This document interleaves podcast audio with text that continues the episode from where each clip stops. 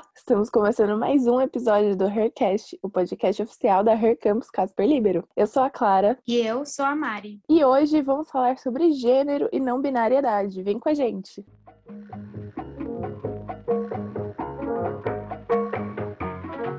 Hercast, um podcast original Her Campus Casper Libero.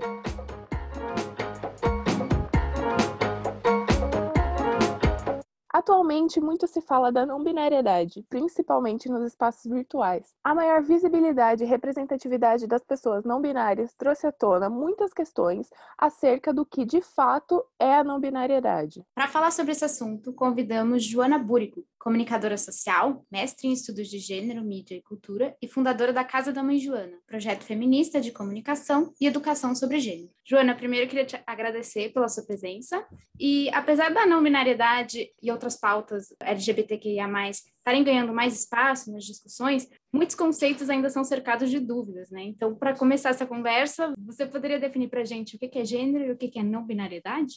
Primeiramente, obrigada pelo convite para estar aqui. É um prazer e uma honra estar conversando com estudantes de jornalismo, que é de, onde, de comunicação, na verdade, que é o universo do qual eu venho também. E isso se manifesta na pergunta de vocês, né? Que é isso: existe uma confusão conceitual muito grande a respeito dos termos, dos estudos de gênero e também não só dos estudos de gênero, mas também de todas as discussões aí que tem gênero como, por assim dizer, eixo centralizador, né? Então acho que é importante a gente fazer essa distinção. O que, que é esse tal desse gênero que todo mundo fala a respeito? Respeito e sempre fala dentro aí de contextos bastante tensos, bastante incendiários, né? Bastante inflamável a discussão sobre gênero. Bom, vamos começar com a palavra gênero, então. Eu acho que essa é uma maneira bacana da gente começar essa distinção. A palavra gênero na língua portuguesa significa um bocado de coisas, né? Ela significa, inclusive, a forma como a gente determina, por exemplo, um tipo de produto cultural, né? Então, assim, os filmes, certo? Tem os filmes que existem, mas tem os gêneros de filme, né? Tem o gênero horror, terror, tem o gênero comédia, tem também literatura. Na literatura vai ter o romance, vai ter ficção científica, e isso também são considerados gêneros literários. Então essa confusão começa aí, porque a palavra gênero não significa somente a palavra gênero, que é essa que causa tantos debates tão inflamados, ela significa outras coisas na língua portuguesa. A discussão de gênero que causa tanto desconforto na sociedade também é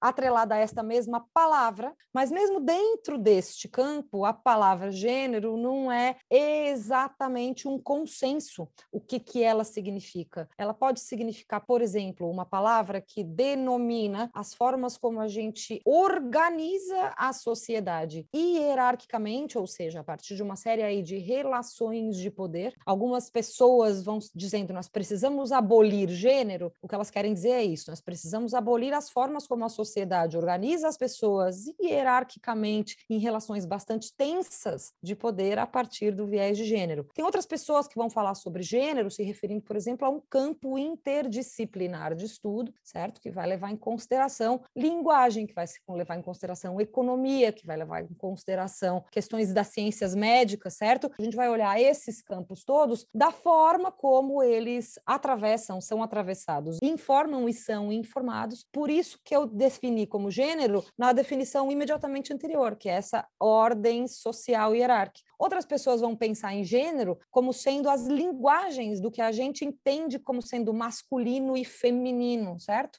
E nenhuma dessas definições de gênero que eu dei está errada. Todas essas definições estão corretas e todas elas se complementam, né? E é por isso que existe tanta confusão a respeito disso, porque quando a gente está falando de gênero, a primeira coisa que a gente tem que perguntar para o nosso interlocutor é: não, mas peraí, do que, que você está falando? Também estamos aqui com Pedro Paulo, pessoa não binária e estudante da Faculdade Casper Libero, para falar sobre a sua vivência como não binária. Pedro, a partir das suas perspectivas e das suas vivências, como que você definiria a não binariedade? A não binaridade ela vai muito de pessoa para pessoa que nem por exemplo se você perguntar para alguém ah o que é ser mulher? O que é ser homem? Depende muito de pessoa para pessoa porque nem todo mundo tem uma uma ideia de masculinidade ou feminilidade igual. Para mim ser não binário ela, ele significa estar tá completamente fora das duas caixinhas desse binário mesmo. Muita gente que é não binário se sente como se fosse metade homem metade mulher ou tivesse um pouco dos dois. Eu pessoalmente me sinto completamente fora das duas. E me identifico como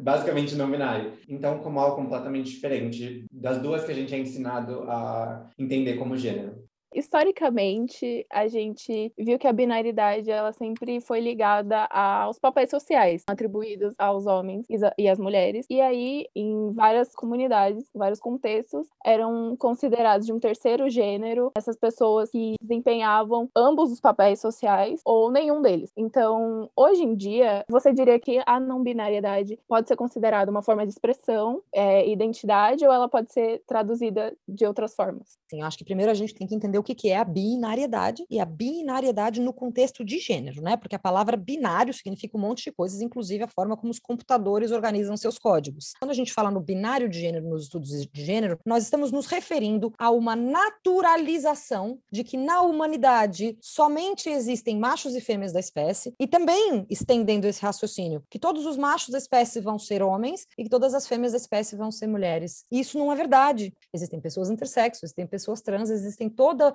existe toda uma gama de gente, daí que entra a expressão não binário. Existe toda uma gama de gente que já existe, que já está no mundo, né? Que efetivamente não cabe nessa descrição binária. O que a gente precisa lembrar é que binários são os termos com o que, na lógica hierárquica de gênero, aquela que eu mencionei no começo, a gente naturalizou que existam seres humanos. E por isso a gente criou todo um universo linguístico, conceitual, cultural, que, de certa maneira, abraça apenas essas duas maneiras de ser no mundo, né? Eu acho que os estudos de gênero e a, o rompimento com a não binariedade surgem a partir daí, deste reconhecimento concreto, real e material de que não existem somente sujeitos né, a quem o binário macho, homem da espécie versus fêmea homem da espécie contempla. Alguns sujeitos não estão contemplados nesta leitura binária da humanidade e vão aí se marcar como não binários e assim, uma série de outras permutações possíveis, né? Porque os seres humanos nós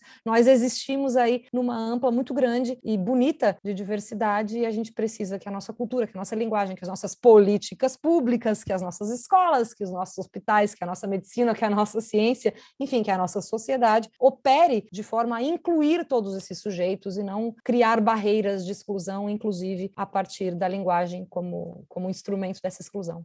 Já para Pedro, não binariedade é uma questão de identidade. A não binariedade, na verdade, ela eu não consigo nunca uh, considerar ela uma forma de expressão, porque a não binariedade ela, ela é tão única para todo mundo, para qualquer um, que tipo você não precisa se expressar de um jeito, você não precisa se expressar de uma forma para você ser uma pessoa não binária. Não binariedade é uma identidade mesmo, é uma questão de realmente se identificar como algo nada dos dois papéis, sabe? É se identificar como fora desses dois lados que a gente vê como os obrigatórios na sociedade atual. A gente, quando a gente nasce e quando a gente cresce, a gente é ensinado que existe, existem, tipo, só do, esses dois caminhos que você pode seguir, sabe? A nominalidade é, tipo, é o fato de se identificar como nenhum deles, como tá completamente fora deles, ou puxando um pouco dos dois. Na verdade, sempre que a gente conversa sobre nominalidade numa, num lado mais profundo, a gente volta ao fato de que gênero é um conceito social, sabe? É, não é algo biológico, sabe? Que a gente nasceu tendo, tipo, ninguém nasceu mulher, ninguém nasceu homem, sabe? Você meio que é de, você absorve isso com a sua vivência na sociedade. E você vê com o que você se identifica quando você tá mais, mais velho, né? E a própria nominalidade, ela acontece dessa forma, sabe? É, um, é uma construção que nasceu, basicamente, historicamente, tipo, muito tempo atrás, de não se encaixar nesses dois papéis que são os específicos pela sociedade cristã, sabe? Nominalidade é uma identidade, não é uma forma de expressão.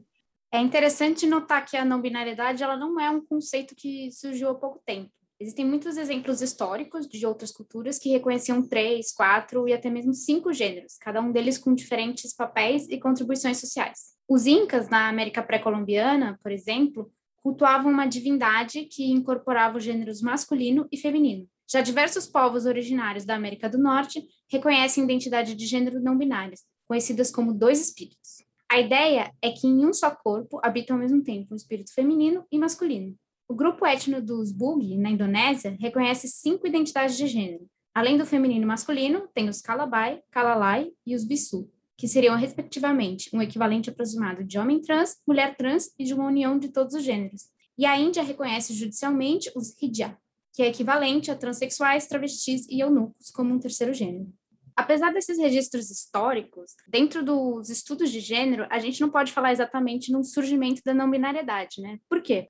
Então, a gente pode perguntar, a gente pode questionar aí do surgimento ou não da não binariedade a partir de um reconhecimento, certo, é, é, da existência de sujeitos que nunca couberam né, no que em várias culturas se naturalizou como sendo isso que a gente chama de binário de gênero, né? Como você mesma trouxe, evocou em alguns exemplos de outras culturas que nós temos registros antropológicos e históricos, né, de reconhecimento de terceiros gêneros ou mesmo de outras maneiras de se pensar em gênero, né? Não é só um ter... não é só a adição de uma nova caixinha, mas sim o rompimento com uma caixinha pré-estabelecida que em algumas eh, comunidades nunca nem existiu, né? Por exemplo, existem muitos estudos muito interessantes interessantes que questionam o enquadramento ocidental de gênero em, cultu em culturas latino-americanas e africanas, por exemplo, que vão nos mostrar que outros marcadores de senioridade, por exemplo, como idade, vão ser usados na criação das relações hierárquicas de poder, sem necessariamente criar as relações de gênero conforme nós as conhecemos. Por exemplo, é, é notório que no Yorubá não existe, como a gente tem, a gente tem em português, no inglês e em vários idiomas né? Tem a palavra macho, as palavras macho e homem, as palavras fêmea e mulher, né? Em, em vários idiomas existe essa distinção. No Yorubá não existe essa distinção. O próprio desenvolvimento das lógicas de gênero já acontecem para fora de um binário que é o nosso binário, né? O binário que nós, como ocidentais, lemos a sociedade, né? Então, quando a gente pensa na, na binariedade do não binário, é sempre melhor pensar nele como sendo um componente essencial de uma série de narrativas, de histórias, de fábulas, de maneiras que nós utilizamos como seres humanos para nos entendermos como seres humanos, do que numa verdade biofisiológica da humanidade. A verdade biofisiológica da humanidade nunca é, né, nunca foi, nem nunca será exclusivamente binária. Então, a questão é quais culturas estão preparadas ou são melhores preparadas, né, para assimilar essa manifestação de identidade dos sujeitos e como as nossas e como as culturas que não estão preparadas para fazer essa assimilação podem ser mais acomodativas né, de sujeitos que não cabem numa lógica binária que a gente sabe que é falaciosa. É, então, falando dentro do campo científico dos estudos de gênero, né? Quando é que começou a se estudar a não binariedade? Quando é que é, começou a ter a produção de conhecimento formal e metodológico sobre isso? Ah, eu acho que essa é uma questão bem difícil, na verdade, de eu te responder, porque ela está em vários campos inter interdisciplinares, assim. É muito amplo o campo de gênero, né? Então, mas os, os estudos de gênero, como, conforme eu conheço eles, eles derivam de uma combinação que é a seguinte: esses estudos de mulheres, chamava isso mesmo, estudo Women Studies, em academias situadas nesses países do norte global, sobretudo Estados Unidos, Inglaterra, Grã-Bretanha, né? E França, até na década de 60, 70 chamava isso, certo? E também ali pela década de 60 70, vai começar com esse corpo, é, é, tipo, estes feminismos, né, esta, esse feminist scholarship, por assim dizer, esse, esse cânone feminista, vai começar a dialogar de, muito, de forma muito intensa com estudos críticos do projeto colonial. Os estudos de gênero, então, eles vão criar uma série de conversas, uma série de diálogos, tá, entre as produções anteriores de feministas cis brancas e muitas críticas do sul global de mulheres e pessoas não, e pessoas pessoas queer, não brancas, a este mesmo feminismo. Então, os estudos de gênero já vão surgir de dentro de vários conflitos entre várias contribuições feministas, né, no, no sentido de criação de metodologia, de trabalho, de pesquisa, de formas de enquadrar a própria forma como nós criamos e compartilhamos conhecimento com essa perspectiva também decolonial. Então, assim, a própria lógica do binário, ela é uma lógica que é constantemente contestada nos estudos de gênero, porque a própria ideia dos estudos de gênero parte de que qualquer lógica binária é uma lógica falacio... É, falha. Pelo menos desde a metade do século XX está sendo empurrado isso, né? puxado para frente, aí, de certa maneira, esgarçado, alargado, tensionado, questionado, justamente se o binário, a partir do reconhecimento que o binário não dá conta das questões de gênero, que a gente vai criar as formulações de gênero a partir dali. Por isso que eu fiz esse ponto de dizer que passou de Women Studies para Gender Studies, porque dentro dos próprios corpos acadêmicos, dentro da própria formulação né, da ciência é, rigorosa a respeito das questões de gênero, entendeu que o binário não funcionava mais e passou a chamar daí os departamentos de Women Studies para departamentos de gênero. Vimos que a partir da existência de pessoas fora desse binário de gênero, surge a necessidade de incluí-las, visto que a própria língua portuguesa é fundamentada nas flexões de gênero. Essa inclusão é proposta a partir do uso de uma linguagem denominada neutra, utilizando e ou u no lugar das vocais indicativas de gênero a ou o, por exemplo, os pronomes elo, delo. Entretanto, apesar de ser apenas um complemento para a língua portuguesa, que visa a maior inclusão social, a linguagem neutra é alvo de inúmeras críticas e polêmicas, como é o caso do projeto de lei 357.5 de 2020, de autoria da deputada Ana Campanolo, do PSL, que foi aprovado por unanimidade na Assembleia Legislativa do Estado de Santa Catarina. De acordo com o artigo 3 da lei, abre aspas, é expressamente proibida a denominada linguagem neutra na grade curricular e no material didático de instituições de ensino públicas ou privadas, assim como em editais de concursos públicos. Fecha aspas inclusive com riscos de multas de até 5 mil para as instituições de ensino que descumprirem essa lei. Por isso, Joana, a gente sabe que a língua portuguesa está sempre mudando e evoluindo para melhor atender às nossas necessidades como sociedade. Por isso, por que você acha que a linguagem neutra é alvo de tantas polêmicas? Eu acho que ela é mais. É, é, é que nem a ideologia de gênero, é uma polêmica criada para justamente é, desestabilizar a direção original do debate, né? A questão da ideologia, a, a, formação frasal, abre aspas, ideologia de gênero, fecha aspas, é uma formação que surgiu de dentro de um conselho do Vaticano peruano, né? Um conselho, um, um conselho episcopal peruano vai dizer, olha, fiquem alertas aí a um, a um campo que está surgindo nos estudos, que é a ideologia de gênero que diz que o Adão e Eva não é exatamente a mesma forma, não é exatamente a forma correta da gente pensar na humanidade. E o fato é que não é ideologia de gênero, né? O fato é que são os estudos de gênero, como eu expliquei lá no começo. E a coisa da linguagem neutra é a mesma coisa. A questão é a linguagem inclusiva, né? O, o trabalho pelo qual nós estamos é, é, nos organizando é pela inclusão a partir da linguagem. Isso, isso aí é muito além da flexão de gênero, né? Ela vai, por exemplo, para a questão da dislexia, ela vai para a questão do, da tradução para libras, ela vai para a questão da legenda, ela vai para a questão da descrição audiovisual, ela vai para daí ela vai falar dos pronomes, dos pronomes que daí começam a ser divididos entre masculinos e femininos daí tem toda uma outra, todo um outro pânico que não precisa ter, que é na língua portuguesa, a flexão de gênero está para objetos, por exemplo. Em inglês, o livro é the book e a mesa é the table. A gente não precisa qualificar o livro e a mesa. Em português a gente faz isso. E não, e não é esse o debate de gênero que a gente está tendo. Ninguém está aqui dizendo para a gente chamar e mese, e livre. Pode continuar o livro e a mesa, não tem problema nenhum, é? O de... Entendeu? Então, quando eles dizem que é linguagem neutra, fica parecendo que a gente quer neutralizar uma, cer uma série de formas de utilizar a linguagem para modificar a língua de formas impositivas, e não é isso, é só reconhecer que na língua portuguesa os pronomes de tratamento são binários, né? O senhor e a senhora, o ilustríssimo e a ilustríssima. E a gente precisa pensar outras maneiras de pensar nessas formas de se pensar nesse sujeito, porque nem todo sujeito, como a gente já discutiu, cabe dentro dessa lógica binária. E a verdade é que quando a gente fala em linguagem inclusiva, a gente está. Eu que ensino isso, né? Uma das, uma das características do meu trabalho é fazer treinamento em empresas sobre diversidade e inclusão. E um dos treinamentos é esse, assim, a gente não precisa, não é necessário adequar tudo, né? Por exemplo, bem-vindos, bem-vindas, bem-vindes, pode ser substituído por damos as boas-vindas, né? O que importa é a inclusão, a forma como a inclusão será feita é um debate que, pode, que, que segue em aberto e de preferência em diálogo com os sujeitos.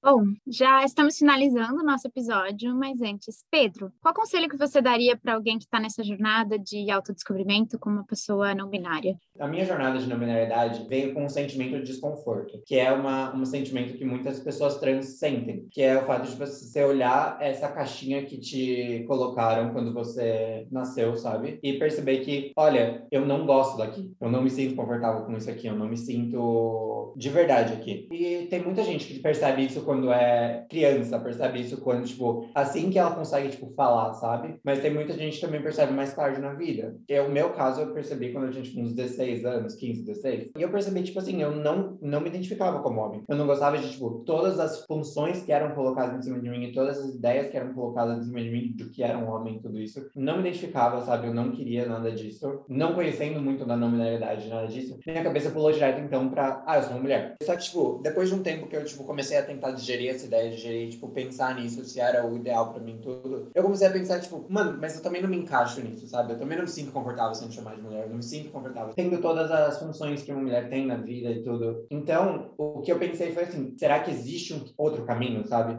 Eu acho que o primeiro conselho que eu daria é essa ideia de, tipo, fica com a mente aberta, sabe? Não se fecha, não não acha que só tem um caminho para você seguir. Olha para si mesmo, pensa na sua própria identidade, se coloca em primeiro lugar. Você tem que saber qual é o seu caminho, o que é ser, o que você quer fazer como pessoa. Porque a não binaridade é nada mais que um rótulo criado para gente se descobrir, sabe? Para gente se explicar melhor. Nenhuma das dos rótulos que a gente coloca na gente são fixos. Então também não ache que alguma coisa que você definir definir para você mesmo agora vai ser fixo para sua vida inteira. Vê o que sente mais confortável para você agora e usa Eu acho que esse é o maior conselho eu achei bem interessante que você fez esse distanciamento, né, da feminilidade com ser mulher ou da masculinidade com ser homem. Não necessariamente se você expressa uma feminilidade, você é uma mulher, ou você performa a uhum. masculinidade, você é um homem, ou se você não se identifica com nada disso, você é o oposto, ou enfim. É toda aquela discussão sobre, até mesmo que a gente estava tendo antes, sobre identidade de gênero e expressão de gênero, sabe?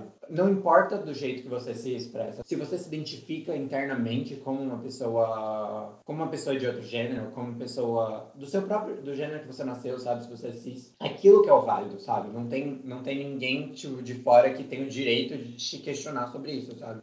Muito obrigada, Joana, por toda essa reflexão e Pedro por compartilhar suas vivências com a gente e também a você que nos ouviu até aqui. Por hoje é só e a gente se vê mês que vem. Até lá! O Hercast é uma produção de Julia May, Kalili Isse, Mariana Rossi, Clara Flacker e Maria Eduarda Castro. Esperamos que tenham gostado e até a próxima!